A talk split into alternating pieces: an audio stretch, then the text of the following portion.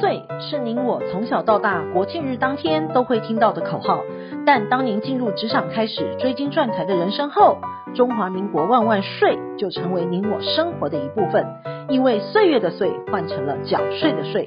纳税是人民的义务，但节税是您我的权利，所以唯有正面对战才有博胜的机会。聪明的您就是要有强大的应税智商。每周二与五，Cindy 都会与您在空中一起练税功，也欢迎大家持续练功。想睡的听众们，大家好，欢迎回到想睡的单元。中华民国万万岁是大家常听到的口号，当岁月的岁换成租税的税也不为过。近日，财政部公告了国民租税负担率，据统计，二零二二年总税收突破三兆元的规模。租税负担率为十四点二趴，创一九九九年以来的新高。虽然与世界主要国家二零二一年租税负担率相比，我国去年租税负担率高于新加坡的十四点一趴，但仍远低于日本的十九点八趴、美国的二十点三趴、南韩的二十二点一趴、德国的二十四点六趴。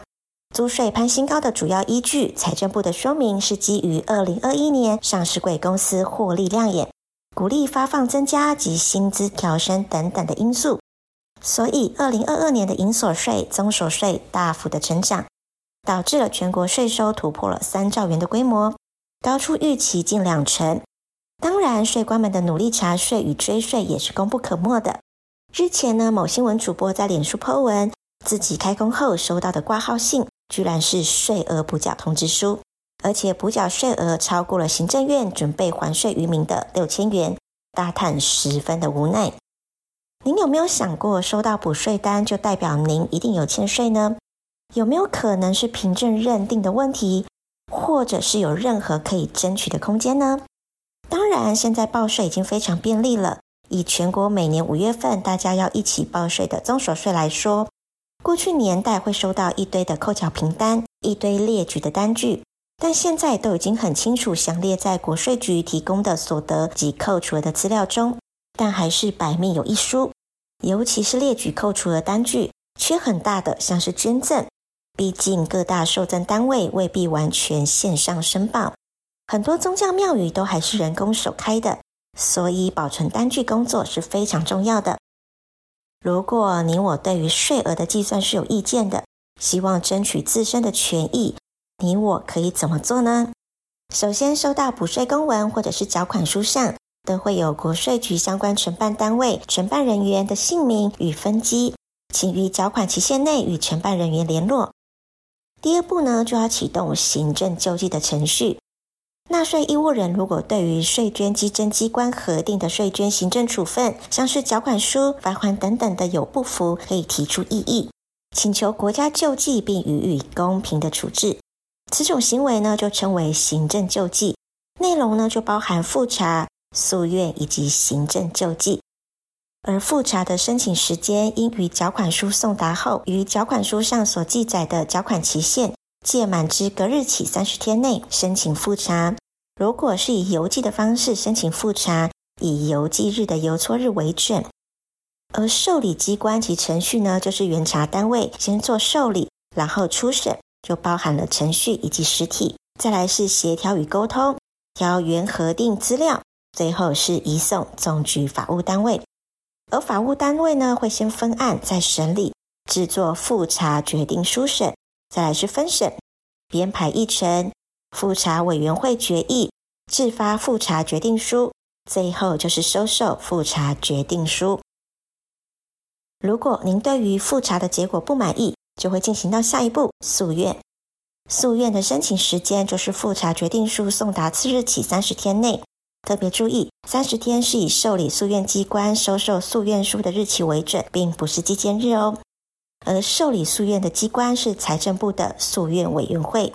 另外是要注意预缴税额，根据一百一十年十二月十七日修正公布的税捐稽征法第三十条第二项的规定。纳税义务人对于核定税捐处分不服，经复查决定后，并依法提起诉愿，必须缴纳复查决定书应纳税额三分之一，或者是提供相当的担保。如果未缴税款，会移送强制执行哦。最后，如果前两关您仍然得不到平反，就是行政诉讼。而行政诉讼的时间就是纳税义务人依法提起诉愿，而对于受理诉愿机关决定不服者，可于诉愿决定书送达次日起两个月内，向高等行政法院提起行政诉讼。第一审为高等行政法院以及新台币四十万以下的简易诉讼程序。上诉审呢为最高行政法院提，但提到最高行政法院必须是纳税义务人，对于高等行政法院的终局判决认为有违背法令的情形者，可于高等行政法院判决送达后二十天内向最高行政法院提起上诉。所以，并不是任何情况下都可以到最高法院的。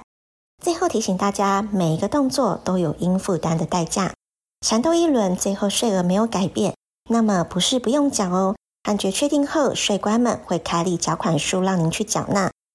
更重要的是，未改变的税额要从该项税额原应缴款日之日起至填发补缴税额缴款通知书之日，依照各年度一月一号邮政储金一年期定期储金固定利率，按日加计利息一并征收。